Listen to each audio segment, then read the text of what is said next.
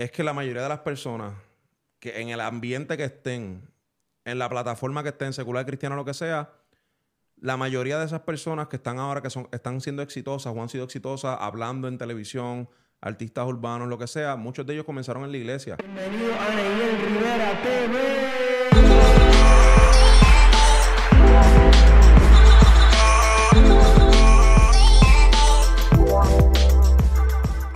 Bienvenidos mi gente a otro episodio de Neiel Rivera TV. Este, hoy estamos aquí en otro episodio más bien duro, no sé, hay expectativas de lo que va a pasar aquí hoy. Pero antes recuerden suscribirse, darle a la campanita y compartir este episodio con alguien que yo sé que va a ser de mucha edificación, bendición. Y nota aclaratoria, si algo ustedes ven que está raro, está diferente en el podcast, es que en los controles está Cheche por ahí. Búsquenlo en su canal de, de YouTube. Eh, me hizo una entrevista por allá, está súper duro. Voy a tratar de ponerlo por aquí en los links para que puedan ir allá a, su canal de YouTube. Suscríbanse allá, comenten allá también, que está haciendo un contenido bien chévere. Pero hoy estamos con otro influencer, ¿te? No, con influencer no. Con una persona que crea contenido durísimo, durísimo, de verdad que sí. Y está nada más y nada menos que Carlos de Teología de la Calle. Papi, Bro. papi, gracias por la Papi. invitación. Ay, eso no, gracias a ti, ¿verdad? Que puedas estar acá. Qué duro, mano. Que habíamos cuadrado como hace un mes, dos meses. Hacho, yo creo que un poquito más. Cuando yo estaba en Orlando, yo creo que como para mayo por ahí. Ajá, yo creo. eh, Y a viajar para allá, no pude. Vente a revoluce. El pana me tiró bomba. No, pues. tratamos, tratamos, pero mano, gracias por la oportunidad. Ahora sí, estamos acá en PR. Durísimo. Así que, mano, gracias por tenerme por acá y compartir con toda tu gente dura. Así que, Papi, bueno, ya la gente sabe, yo, ahorita ustedes van a ver y, y se van a sorprender de todas las cosas que, que este tipo tiene en su canal, en su Instagram, en su TikTok, en todos lados durísimo, mano. Yo, Gracias, yo creo que esa puede ser la primera pregunta que puedo arrancar. ¿Por qué hacer contenido por qué eh, contenido teológico? Porque eso, eso es lo que tú tiras, ¿verdad? Teología Claro. de la calle siempre fue así.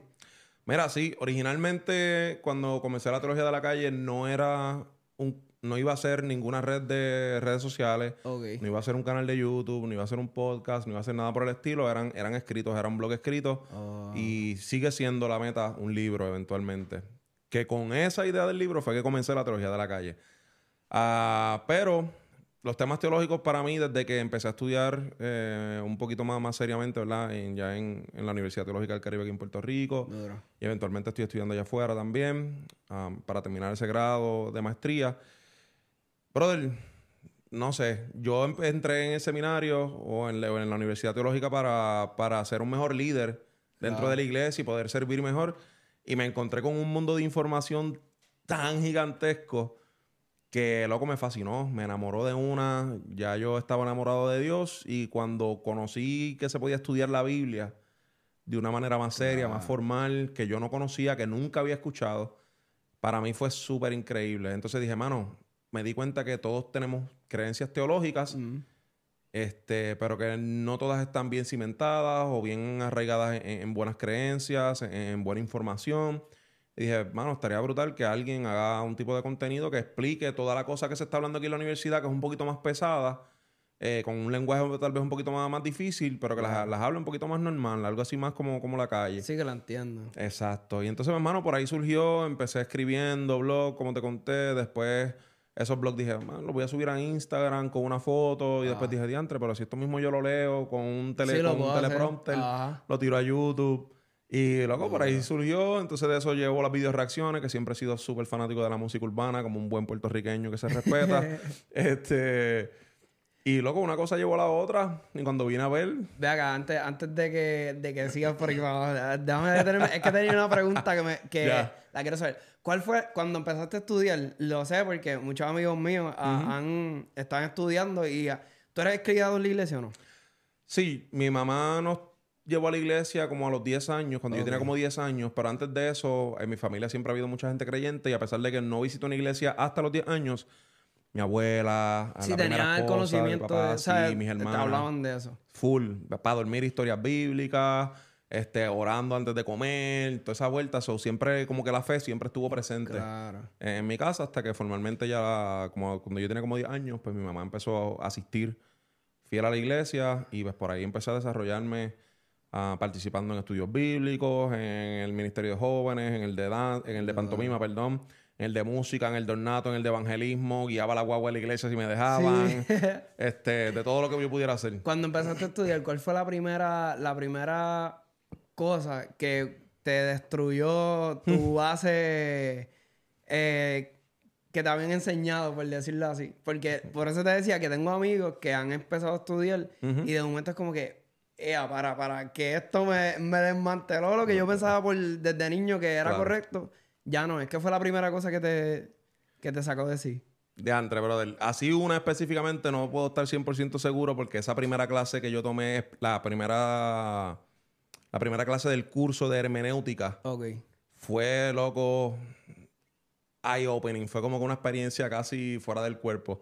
Yo, la primera clase que tomé cuando entré al seminario fue historia de la iglesia de Dios.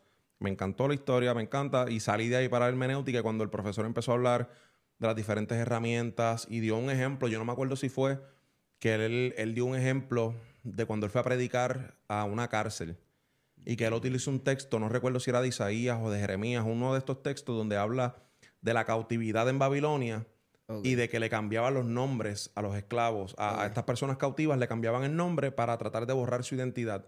Y que él predicó de, de eso mismo, pero predicó desde un punto de vista un poquito más histórico y cómo Dios, ah, y cómo, perdón, cómo el sistema de este mundo le cambia el nombre a las personas, como hacen en la cárcel muchas veces, que lo- las personas llegaban a la cárcel y te dan un nombre, te dan un sobrenombre, eh, a lo mejor por lo que tú has hecho en la calle o por lo que tú entraste a la cárcel, pero que Dios te ha dado una identidad y un nombre diferente, un nombre de, de su hijo, papi, y a mí eso fue, yo no, o sea, yo había leído ese texto mil veces.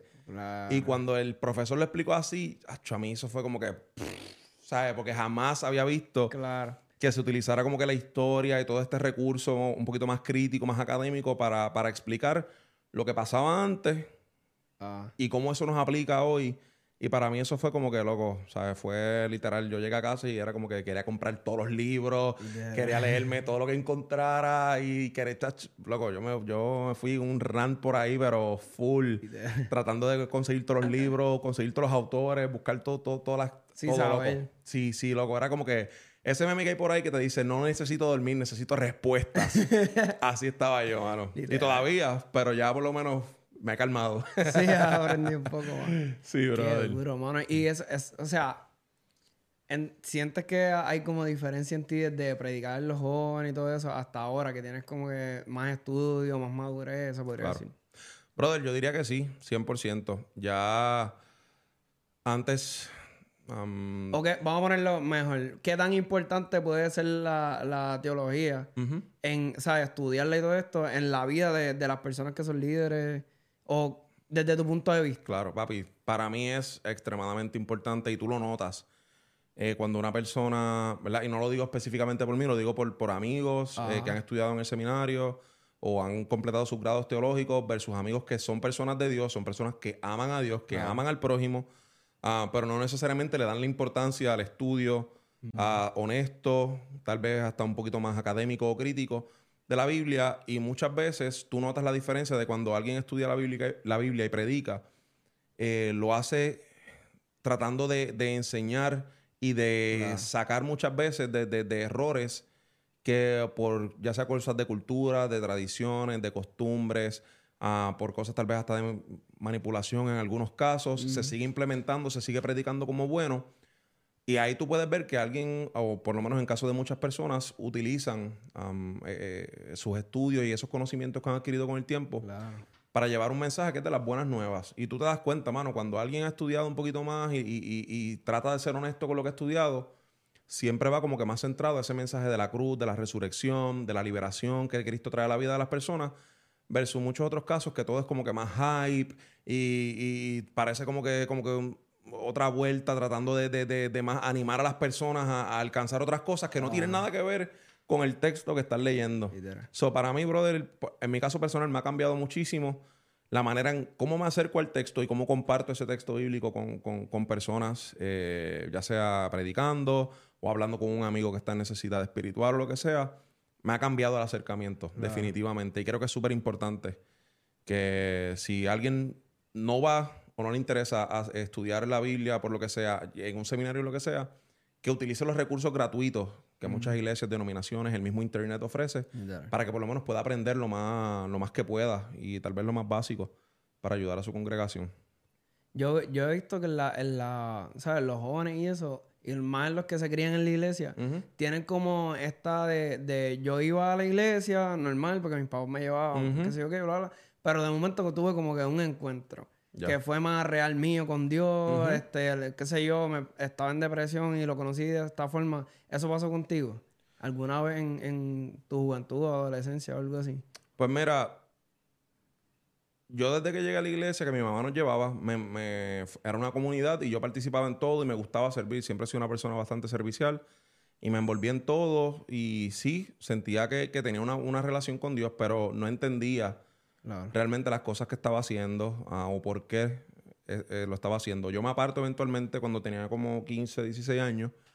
a mí me apasionaba también mucho el deporte. Consigo una beca atlética en un colegio privado acá en Puerto Rico. Me fui a jugar baloncesto. Y obviamente ya las prácticas, los torneos invitacionales, todo lo demás, pues fue quitándome tiempo hasta que me alejé por completo.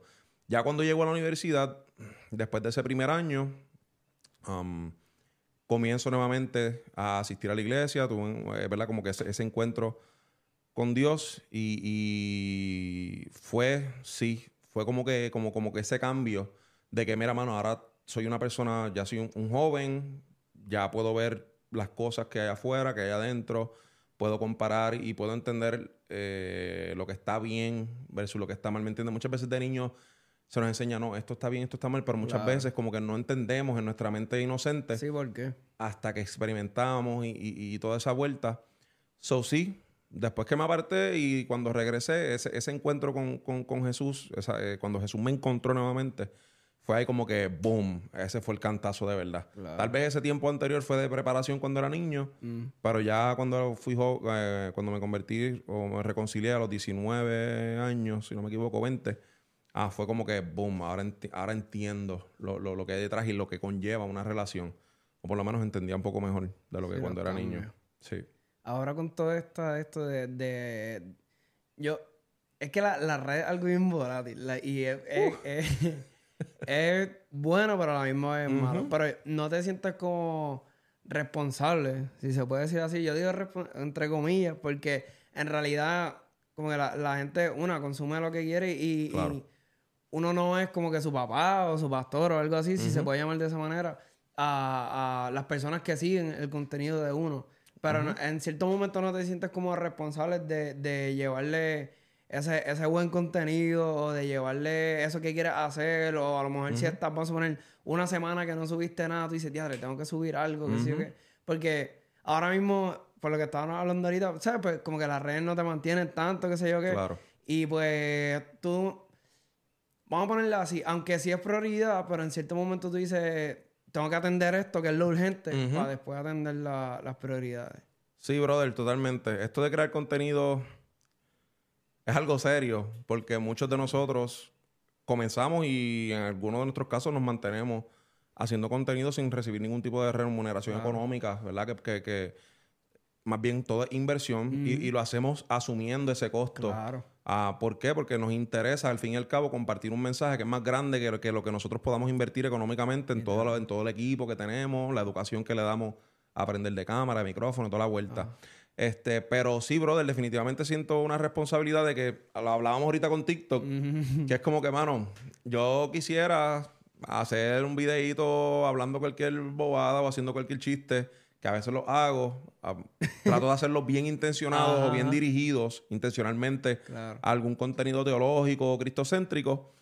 pero siempre está la tentación de, ah, y si yo me voy aquí fogata y hago un desacato y simplemente para tratar de agarrar más followers, ah.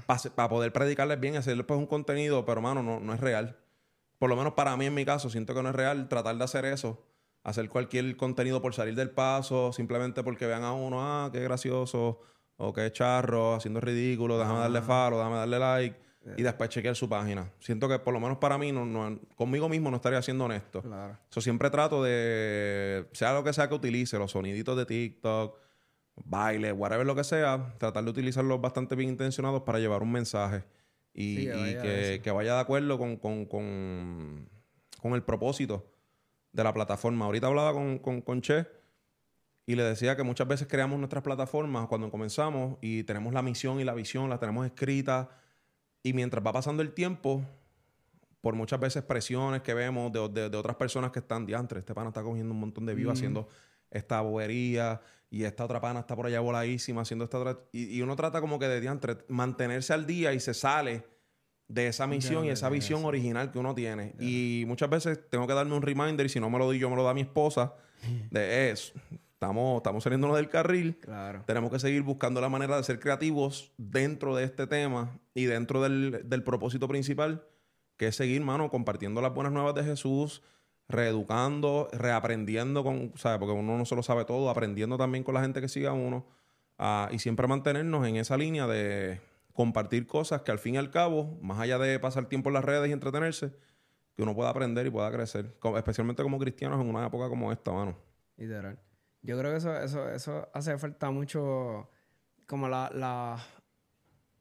Es que eso viene ta- también. es, es que lo estoy pensando, pero es que eso, eso viene también de lo que puso Che hoy. Ya. En, en, en yo. Tú sabes que yo fui el que hablé primero y de momento todo el mundo. "Uh, uh, uh", y yo, diatre, se formó aquí Sí. ahora. Pero me gustó mucho lo que, lo que puso Bello y lo que pusiste tú también, porque él estaba hablando, mira, sea auténtico. Sea original. Y, y es verdad. Hay veces, por eso es que lo digo, porque lo, lo que tú estabas diciendo, que a veces vemos lo que está haciendo otro y otro, Ujú. y eso como que nos lleva a, a movernos por otro lado en Ujú. sí. Y ahí, yo creo que ser, ese, es que eso lo dice este José Luis Torres, que es un Ah. predicador del sur. ¿Sabes quién es? Creo que lo he escuchado. Pues él, él cuando vino el podcast, él dijo, cuando tú eres tú, no tienes competencia. Y eso yo dije, eso está La bien barra. brutal. Eso está bien duro porque es verdad. Entonces, en cierto punto te, te evita como la presión de que tengo que hacer esto para arrancar, o tengo que usar tal sonido, tal cosa, bla, bla, bla, para pegar, o estos colores, esta cosa, porque está haciendo tú. Y punto. Y ya. Y en esa esquina tú, tú como que puedes sobresalirlo o puedes que la gente te vea, punto. Exacto. Y- Crear tu propio nicho. Ajá, literal. Y yo, yo creo que la, si lo podemos comparar de cierta forma, eso es lo que ha hecho mucha gente. Hacer su propio contenido con su propia línea. Y la gente pues le gusta lo que hace. Ya. No, es real. Y, yo, y eso lo vemos en un montón de, de- Por ejemplo, aquí en Puerto Rico, los mayores creadores de contenido, los más importantes, Molusco, Chente, eh, Lado Urbano, Trap House, Rapetón. Ajá. Cada cual están hablando literalmente de lo mismo. Y muchos de ellos están entrevistando a la misma gente, pero cada cual le ha dado su esquina. Benny Benny allá en el caserío, ¿qué hace? Rompe mesa. Alguna gente dirá, diantre, qué charro. Para eso es su estilo, eso es lo que a la gente le gusta, que el tipo está ya peleando por algo. Ah, no, que hágata. Ya, Y se allá- acabó el ah, entonces ahora Chente es más relax, con su pie, este, Molusco, perdón, su piernita cruzada, Ajá. en bajita, ya no está gritando como hacía en la emisora. ¿No me entiendes? Están hablando de lo mismo, pero cada cual tiene ya como que su público. Chente, este, vuelvo con Chente.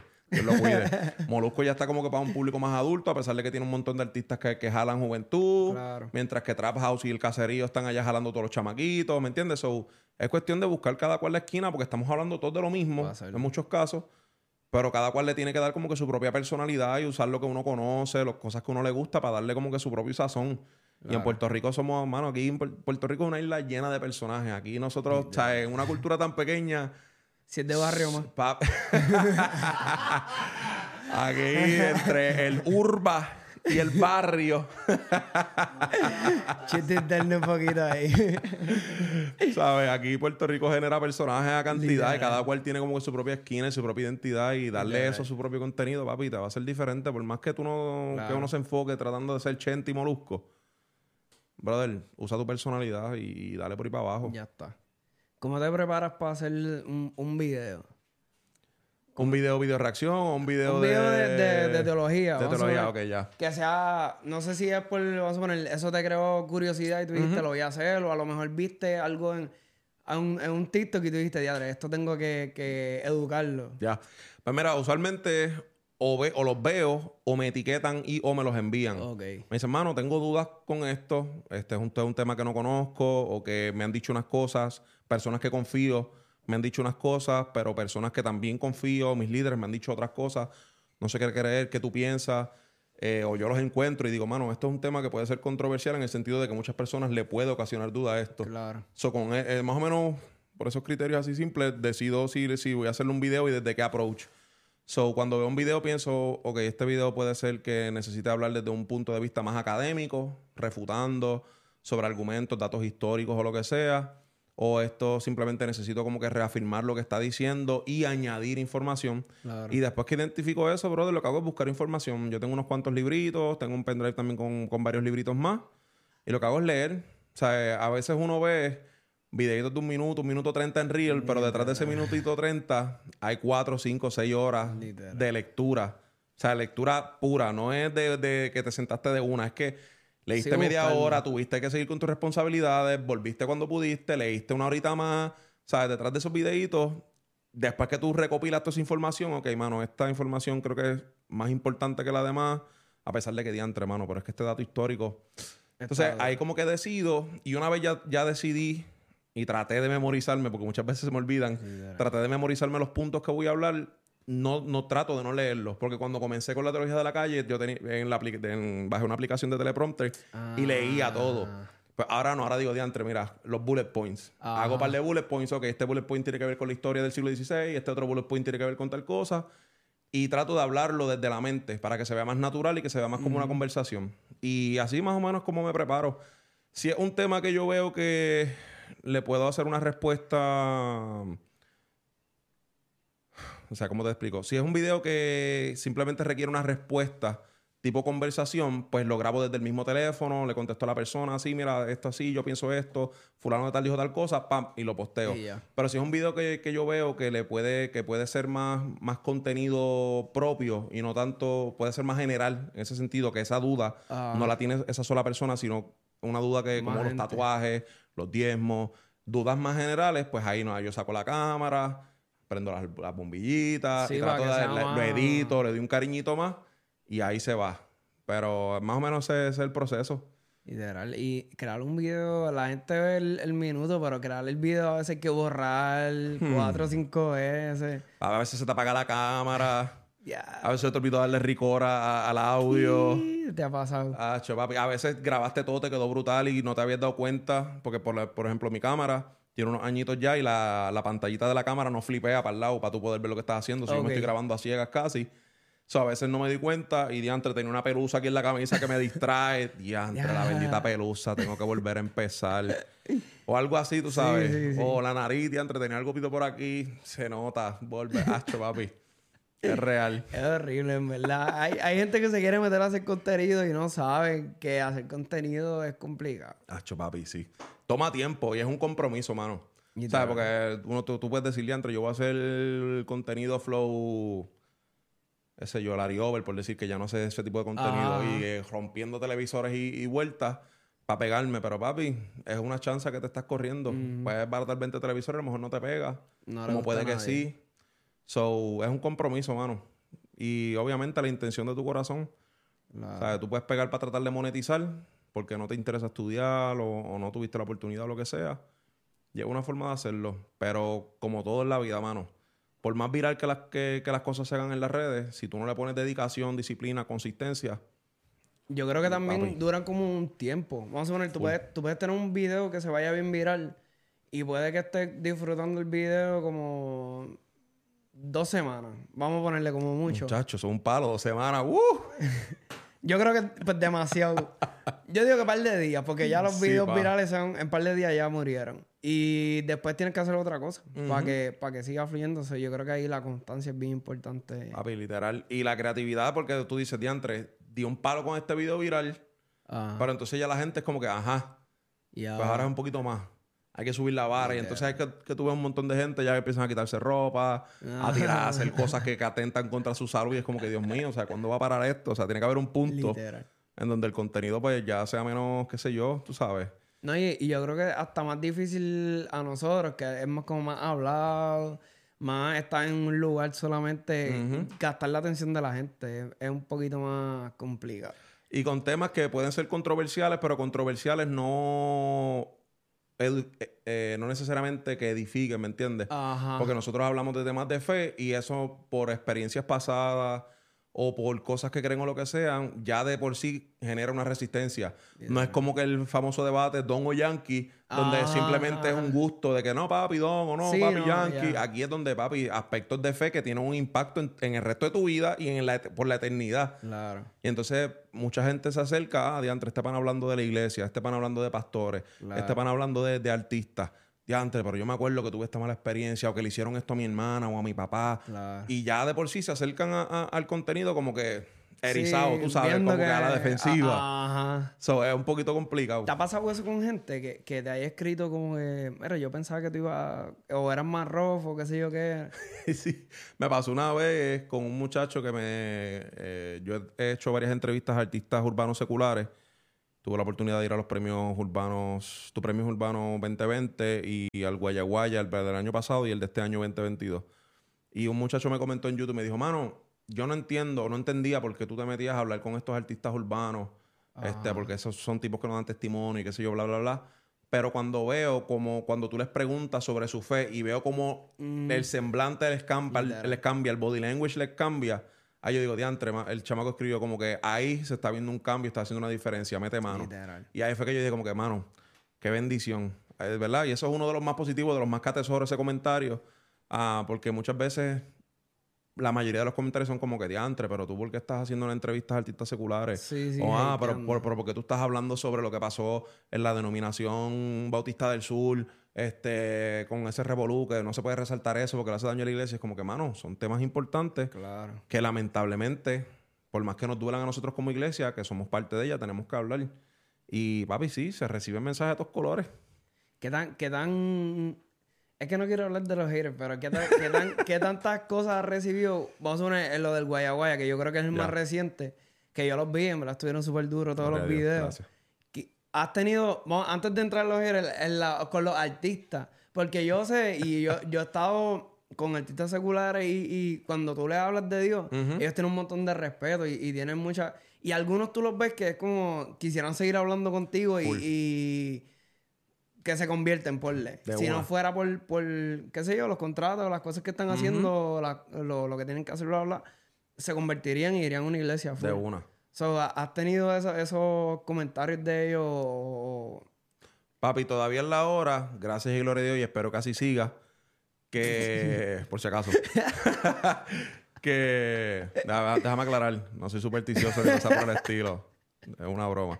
Que, es que hablando de hater, por si acaso, no he tenido el chance, o no me ha pasado todavía, que me encuentre con un artista urbano secular, que yo le vaya a hablar de fe y me diga, no, papi, no, gracias, y se vaya, o me deje pegado, o, o me conteste hostil. Claro. Desde el más serio, que yo creo que una de las entrevistas más serias que, me- que, que- o sea, que la persona no es una persona así de, ah, todo chiste como John Z, fue con Ceja. En sí, Ceja, papi, el pana, no, mano, Dios es importante para mí, Dios ha estado aquí acá, cuando me pasé mis asuntos, hasta ahora que tengo- estoy teniendo éxito con mi, con mi compañía en la de Employer, bla, bla, bla. Papi, brutal. John Z fue uno que, papi, qué brutal que un cristiano aquí haciendo contenido, mete mano, esto está pip.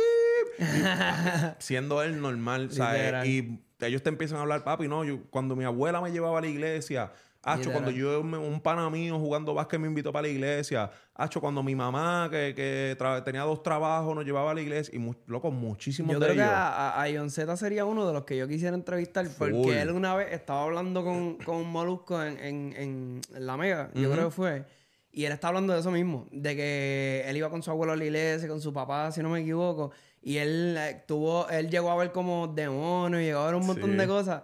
So, yo dije, este tipo tiene que tener una base Papi. este, pentecostal y en la iglesia. Yo quisiera entrevistar a ese tipo y hablar de eso. Sería porque durísimo. yo sé que mucha, mucha gente piensa, vamos a poner, por lo que ellos hacen, que sé yo qué, que ellos no tienen esa base. Ujú. Pero mi pensar, en Puerto Rico, yo creo que todos tenemos una base de fe bastante sólida. ¿Sabes? Él- no es que van a conocer un montón. Claro. Pero sí tienen como que una tía, un abuelo, un vecino, hasta una maestra que iba al caserío y daba clases. Yo creo que todo el mundo tiene esa, esa experiencia. Papi, real. Y algo que no se le puede quitar, por lo menos a la iglesia aquí en Puerto Rico, es que la mayoría de las personas que en el ambiente que estén, en la plataforma que estén, secular, cristiano, lo que sea, la mayoría de esas personas que están ahora, que son, están siendo exitosas o han sido exitosas hablando en televisión, artistas urbanos, lo que sea, muchos de ellos comenzaron en la iglesia. Muchos de ellos aprendieron a hablar en la iglesia. Muchos de ellos enfrentaron sus miedos escénicos en la iglesia, sus miedos al público, este, instrumentos musicales. Brother, la iglesia, por lo menos aquí en Puerto Rico, ha sido una plataforma para enseñarle a muchísimos niños y jóvenes a desarrollar talentos que no conocían o que no se atrevían a hacer porque en la escuela se los vacilaban, pero la iglesia era un escenario donde ellos se sentían libres y tenían la oportunidad de, mano, esto lo estoy haciendo para Dios y ellos iban con su pianito, iban en su batería. Este, y podían comenzar a, desarrollar o a, descubrir ese gusto por la música. Yo creo que eso, es una de las cosas que a, mí más podría decir me frustra de, eso. Porque yo digo, ya, hermano, si esa gente pudiera estar hablando de Dios ahora mismo, sería brutal, ¿sabes? Dios estuviera llegando, no es que no llegaría ni, ni que eso, pero él fuera el instrumento para que Dios llegara súper lejos en, su plataforma, ¿sabes? Lo, en lo que tienen ahora. Incluso yo, entrevisté a, a Jaydan hace tiempito y él estaba hablando que una vez él entró en, un ensayo y había un chamaco que, ¿sabe? Él dice, mira, bueno, yo me lo traté de, ¿sabes? De, que él se convirtiera, él, él usa la palabra ganar, me lo, me lo pudiera ganar para Dios por mucho tiempo. Dice, era un amigo mío y, traté, traté, traté, hasta que sí por fin se dio. Y él estaba tocando piano conmigo y estaba en un ensayo que porque íbamos a tocar después. Y cuando aparecieron dos personas con el guitarrista, él dice que el guitarrista era bien feliz, bien contento siempre y ese día llegó como, como down, como triste, qué sé yo qué. Y él estaba como, pues, pero está bien. Él dice que la gente estaba sentada al frente, por no decir su estereotipo, bien seria, bien de esto, hasta que no aguantaron más y se pararon, ah, lo que tú haces es del diablo, esto, lo otro. Y él dice que a su amigo que era del piano, que, se había convertido, y al de la guitarra, destruidos por completo. Wow. yo a veces me pregunto yo, qué mala experiencia eh, pudo haber recibido fulano y fulano para que hoy no, no estén eh, eh, en la iglesia.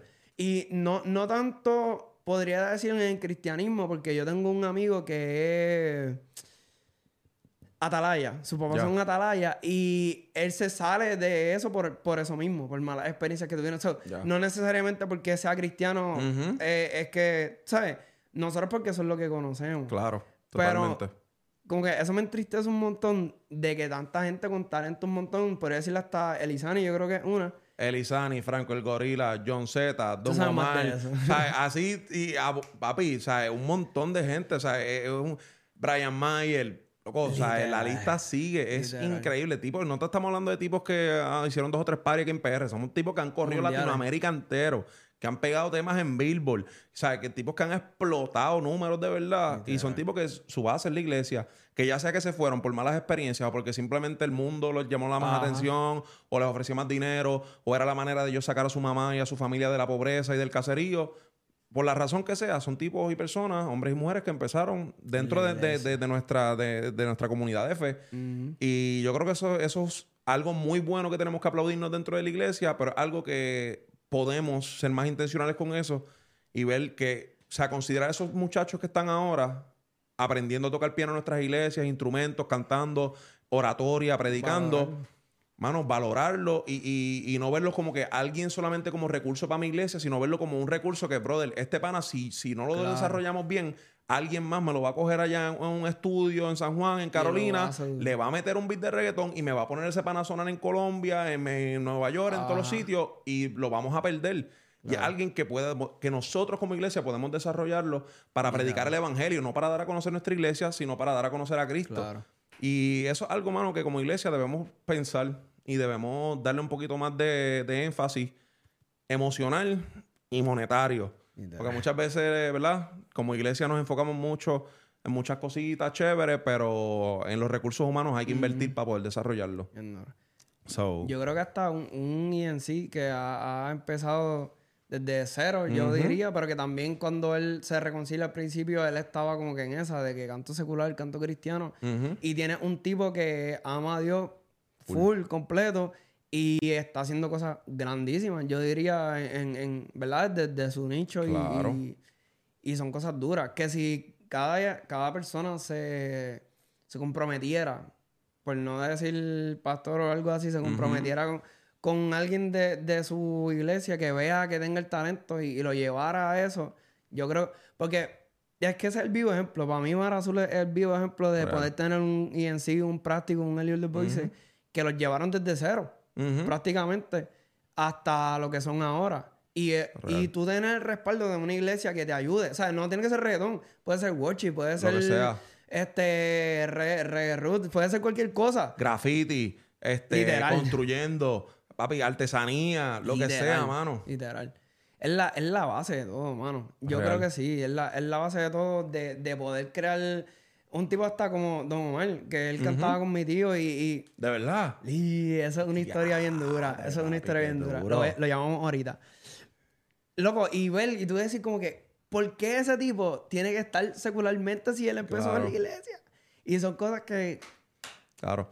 No se, no se, puede quitar el aspecto de fe de que tal vez esa persona simplemente decidió no creer más en Dios o lo que sea. Pero como iglesia tenemos que hacer todo lo que esté en nuestro alcance para tener esa gente de acá. No es que vamos a tratarlo como cuerpo de rey y que vamos a hacer excepciones, sino, mano, una buena educación cristiana, estar con esas personas en sus procesos, desarrollar esas personas y que, papi, o que todos esos talentos los puedan utilizar para el reino de Dios. No tiene que ser para nuestra iglesia local, no tiene que ser para que el pastor tal o la pastora o el apóstol lo que sea, sino, mano, para que el reino de Dios siga creciendo. y eso yo creo que, mano, es un área que podemos, que podemos, que somos proeficientes, pero hemos sido deficientes en administrarla a largo plazo. Claro. So, podemos mejorar en eso. Yo creo que nuestra generación se está encargando un poco de eso, de, de mantenerlo de, ¿sabes? No con a lo mejor porque la iglesia tenga tales luces o tales pantallas, tales cosas, sino mantenerlo en cuestión del cuidado, la mentoría, en, en, eso mismo en lo económico, en muchas cosas que yo creo que la, la, también nuestra generación, hay muchos que sus papás no están juntos, ¿sabes? Hay muchos que vienen de familias disfuncionales, que entonces el pastor entra ahí o, el líder entra en, en el rol de cuidarlo y a lo mejor ser ese papá que él no tuvo, serle ese pariente que, él necesita y serle bendición a ellos, porque pienso yo, eso es bien importante. Papi, totalmente. Totalmente. La función del pastor realmente no es la de predicar todos los domingos, es de estar cuidando a sus ovejas y ayudándolas, asistiéndolas en la manera que mejor se les haga, se le haga a él o a ella como pastor, pastora y a la comunidad de fe. Y nosotros no podemos estar este, como iglesia eh, simplemente enfocado, sí, las luces llaman la atención, mm. las luces, este, el sonido, las bandas suenan brutal, llaman la atención, atraen gente, pero eso no es lo que retiene a la gente eventualmente. El mm. mensaje de la palabra de Dios, el cuidado pastoral, la atención, la hermandad, la coinonía entre cristianos es lo que hace que las personas se queden. Entonces, si tú tienes una iglesia que no tiene cuidado pastoral, no tiene este, una buena predicación bíblica, claro. Eh, un liderato que les guste escuchar, que, puedan escuchar a una persona para entender sus necesidades y poder atenderlas eventualmente, tú vas a tener una iglesia que sonará brutal, se verá brutal, entra mucha gente, pero a la misma vez sale mucha gente. Y salen no de la manera de que salen para plantar iglesias, mm. es que salen para irse para otro sitio, este, o, para no congregarse en otro lugar. So, todas esas cosas son buenísimas. Yo estoy, soy 100% pro a favor de bombillas, plata, eh, de pantalla, la madre de los tomates, sonido brutal, me encanta. Pero si estamos fallando en lo básico de la palabra del Señor, del cuidado pastoral, de que no es predicar, es cuidar, como un pastor cuida las ovejas, pues hermano, podemos tener mil cosas, pero lo esencial que va a ser que más gente llegue y se queden como cristianos, no necesariamente en nuestra iglesia, pero como cristianos, no vamos a tener una iglesia con un turnover, con una salida súper alta. Claro. Y eso es algo... hablando de eso, bueno, ya tú lo hiciste público también que tú vas a plantar iglesia. Sí, mano, gloria mano, a Dios. está súper duro.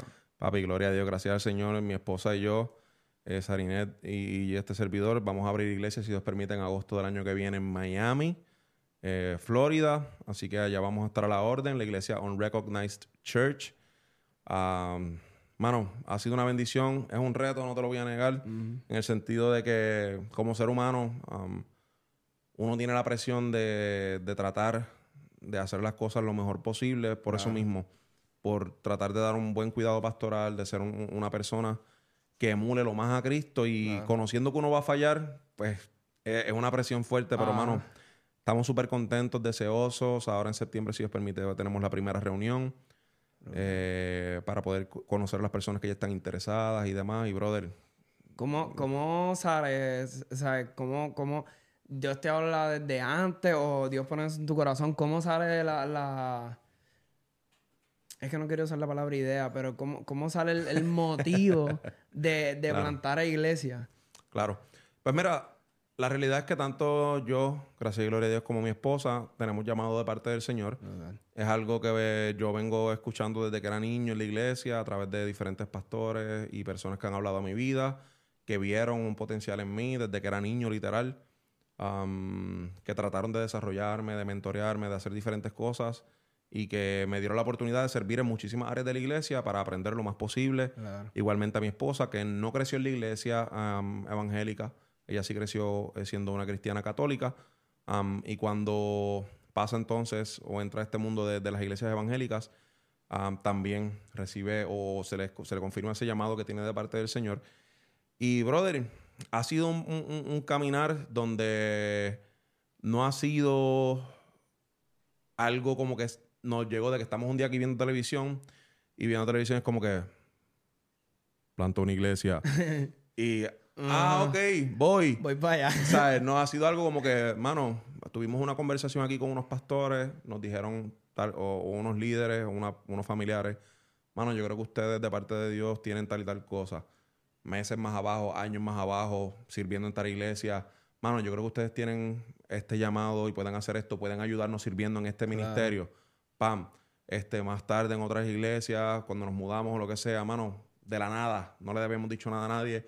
Mano, yo creo que ustedes tienen un talento y unos dones para el Señor para servir. Ustedes pueden ser los- los service pastors de este servicio, de la peste. Boom. Pues entonces, es como que, como que por puntos, ¿me entiendes? Como que Dios va hablándote no directamente así con una voz de, hey, estoy aquí, fue una iglesia, ajá. sino como que, mano, o sea, va, va reconociendo y va mostrándote a través de ciertas Claro. cosas. So, cuando salimos de la última iglesia que, que formamos parte en Arkansas, Estados Unidos, mi esposa y yo vivimos allá desde el 2018 hasta noviembre del año pasado. Servimos en una iglesia llamada Soco Church. Um, cuando nos mudamos era como que dije entre manos y si, no sé, nos gusta esta comunidad, nos sentimos bienvenidos, este, es una comunidad que nos gusta, la idea central de lo que están haciendo, ah, el enfoque que le dan al servicio a las personas. Porque, no sé, estaría cool hacer esto mismo, hablar con ellos y plantar, el- o sea, como un campus allá en Claro. Miami o donde nos vayamos. Pero lo dejamos ahí, nunca se lo expresamos al pastor, nunca se lo dimos a nadie. Era una conversación súper secreta entre Sarine y yo. Nunca le, le dimos ningún tipo de sugerencia o indicio a alguien de que, mira, mano, probablemente hagamos esto. Y ya en Miami eh, nos encontramos una iglesia también, una iglesia local en la que nos congregamos, somos parte, recibimos palabra y demás. Estando en Miami, viendo la ciudad de Miami, yo nunca había ido a Miami. Eh, fue un shock cultural para mí porque yo venía de un pueblito tranquilo de Arkansas, donde viví cuatro años, todo cerraba temprano, incluyendo Walgreens, lo cual en Puerto Rico parece imposible. Walgreens allá cerraba a las 7 de la noche. Wow. Este, todo el mundo se conoce, o sea, un pueblo súper relax, no hay tráfico, y en Miami es todo lo contrario. Miami es una demencia, la gente es un poquito más hostil, Sí. el tráfico soquea, este, las cosas que nosotros aquí en Puerto Rico tal vez consideramos como que diantres. A switch, allá es normal. So dijimos, mano, aquí yo creo que en el, en el área latina, ya en el, en el área inglés, anglosajona hay, pero en el, en el área latina, una comunidad como lo que nosotros hemos experimentado en los últimos años y hemos visto en otras iglesias, como por ejemplo Mar Azul también que tú mencionaste, yo creo que aquí sería algo que, que, que sería buenas noticias para esta gente. Y oramos por eso un tiempo. y el mismo pastor de la iglesia, sin que le dijéramos nada, como que fue hablando de eso y, y atando puntos, lo que te estoy diciendo, un poquito aquí, otro punto acá. Cuando vinimos a ver, el pana en una reunión de su iglesia, como que dio el bastagazo, o como que esa confirmación. Y eh, Jonathan Ocasio, de hecho, pastor de Mar Azul, pastor general de Mar Azul, nos invitó a una conferencia de, para plantadores de iglesia, a la cual fuimos sin ningún tipo de expectativa, fuimos por una invitación que nos hicieron a compartir con ellos y cuando escuchamos la charla o la conferencia completa, el taller de dos días, fue como que, bueno, yo creo que ya no necesitamos como que mucha más confirmación, Claro. mucha más vuelta. Esto es lo que es. Y, brother, le dimos, le dimos forma, montamos más o menos. Hablamos ahí sí, se lo anunciamos a Jonathan, se lo anunciamos a, a varias amistades más, el Leader Voices, un amigo, eh, familiares. Y, brother, ha sido una, una respuesta que hemos recibido aparte de ellos, como que una reconfirmación de que, mano, nosotros sabíamos esto, estábamos esperando esto, o podíamos ver algo así pasar. Y, brother, de verdad que ha sido algo inexplicable. So, de verdad que súper agradecido con Dios de que nos dé la oportunidad, mano, de servir, de servir, que yo creo que es el propósito final de nosotros como cristianos, de verdad. No, eso está brutal, de verdad que, que, que puedas... Eh, y emprender eso con tu esposa es... Papi. Brutal más todavía. Yo creo que tengo muchos eh, amigos y eso, y a veces como que tú ves que el, qué sé yo, el matrimonio no corre, o uno quiere, el otro no, pero es tan lindo como cuando los dos están en la misma visión y, y puedes fluir eso de Dios, mano, y es, bien bonito. Papi, gloria a Dios. Definitivamente yo no lo podría hacer solo. O sea, si tú me dices para ser pastor en una iglesia solo o plantar una iglesia solo, muchísimo menos. Sarine es una persona que, no lo digo porque está aquí, pero es una persona... Sí, papi, déjame aprovechar. este, Sarina es una persona súper persistente, súper trabajadora, que Dios, mano, le ha dado una gracia y, definitivamente yo no podría hacer esto solo. Yo puedo tener muchas cosas buenas en, que me gusta el aspecto teológico, me gusta la historia, me gusta enseñar, me gusta compartir, me gusta escuchar a las personas, pero hay otras áreas en las que yo soy súper deficiente y Sarinet es súper proficiente en ellas y va a ser una excelente, es una excelente líder y en esta nueva faceta del pastorado creo que va a ser algo brutal. No, yo creo que también eh, ustedes, ¿sabes? A veces se expresan un poco por la red y, pusieron un par de cosas de, de unos mensajes que le habían llegado y como que, diadre, esto nos chocó bien duro en el corazón y, estamos bien tristes por esto. Y eso está brutal porque, ¿sabes? Dios te deja sentir eso para que cuando tú estés allá en, la posición que a lo mejor estuvieron esas personas, pues uno como que no hace lo mismo con ellos. Y yo creo que eso, es lo que hace falta, mano. Real, bro. Personas que, tengan ese tacto y ese, ese amor por, la, por las personas. Valga la redundancia y, y, las quieran, las amen y las cuiden. Y, más en Miami, donde van a estar, yo sé que eso va a ser como que un reto bien grande, pero yo sé que van a ver los frutos. Amén. De eso brutal. Amén. Confiando en el Señor, brother. Estamos conscientes de que muchas veces como, como líderes y pastores queremos ver los frutos sin, sin, sin, sin embarrarnos en las manos, como decimos, ¿verdad? Y yo creo que, o sea, estamos 100% seguros que Miami es un sitio donde para pastorear hay que enrollarse las mangas, quitarse el saco y enrollarse las mangas. y para poder ver eso, ¿verdad? Pues confiamos en el Señor en que nos va a ayudar. Pero, hermano, súper emocionados por eso, porque es un sitio de necesidad como, como todos, pero Miami está como que concentradito.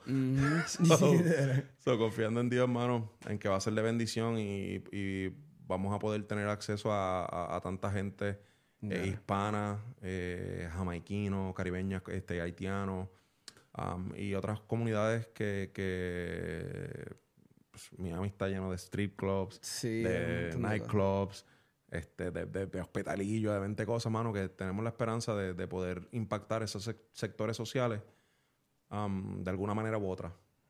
confiando en el Señor. Bro, en base a todo lo que has vivido y, tu experiencia en, toda tu vida, ¿qué consejo le pudieras dar a las personas que nos están viendo hoy? En general. Sí, o el, que tú dices, mira, este es mi consejo la mayoría del tiempo.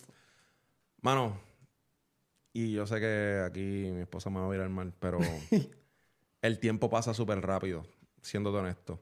Para mí, un abrir y cerrar de ojos, yo tenía, o sea, ayer yo tenía 21 años, estaba conociendo a la que es ahora mi esposa.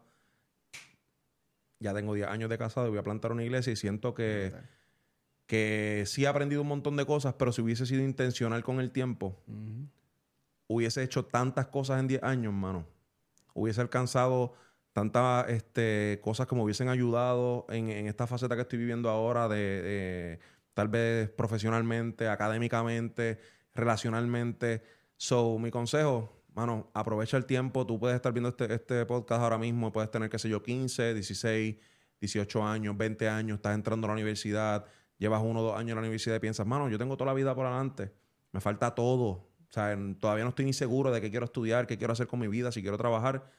Lo que sea que Dios ha puesto en tu, en tu mano hacer, hazlo ya, prepárate desde ahora, no, no esperes a, que venga una nueva oportunidad o, que, alguien te diga algo mano, prepárate ahora, haz todo, todo, todo lo que desees hacer en cuestiones académicas, profesionales y capacítate en todas las áreas. No desperdicies tiempo en cosas superficiales, en cosas vanas, en cosas que se ven cool en redes sociales, que se ven cool en, en banners por ahí en la calle, ah, pero realmente no te van a servir para, para, para ayudar al prójimo, para amar a las personas. So, si eres una persona cristiana que has puesto tu fe en Cristo y que sabes que, que tu relación es una relación am, anclada en el Señor, aprovecha el tiempo. Duro. Mano. Sí, eso yo no, no me meto ahí porque si no lo daño. Pero bueno, de verdad, gracias por estar acá. Yo sé que cuando tengas la iglesia, que lleves como un año por ahí, voy a viajar para allá. Espero ir antes, pero voy a viajar para allá y grabamos ahora cómo te sientes después de un año. Papi, tu casa de- en Miami, cuando quieras ir, Miami siempre a la orden. Abrimos el primer servicio, si Dios permite, va a ser eh, agosto 6, 2023. Todavía faltan 11 meses y unas pocas semanas, o tenemos tiempo Claro. para preparar algunas cosas, pero mano, allí siempre a la orden, ya estamos desde allí sirviendo. Y papi, cuando tú quieras, Miami, y mi casa es tu casa. Así que, brother, te agradezco infinito por esta oportunidad de compartir contigo, con tu gente. Y, mano, poder conversar y aprender de ti. Pues, y- Dile ahí dónde te podemos conseguir. Redes sociales, todos lados, la teología de la calle. La teología de la calle, Facebook, Instagram, YouTube y TikTok. Esas son las cuatro redes sociales. Este, porque no puedo estar metido en Twitch y toda esta vuelta. Quisiera, pero no puedo. Son esas cuatro principales. Y tengo un playlist por ahí en Spotify. Si te gusta la música urbana eh, sacra, tengo un playlist así mismo también. La teología de la calle, mil y pico canciones por ahí para abajo. Desde las viejísimas de VK Rap, Manny Monte y toda esa gente. Hasta lo último que está sacando Gab, eh, Gabriel Rodríguez y MC, Indio Mar y todos estos panas que están partiendo. Así que ahí está. Duro, bro. Así que gracias, mi gente, por estar acá en otro episodio más de Niel Rivera TV. Y nada, ya ustedes saben. Dale like, suscríbete, comenta, comparte esto con alguien que va a ser de muchísima bendición. Y ya ustedes saben, nos vemos en la próxima. Ran, can, can. Bienvenido a Niel Rivera TV.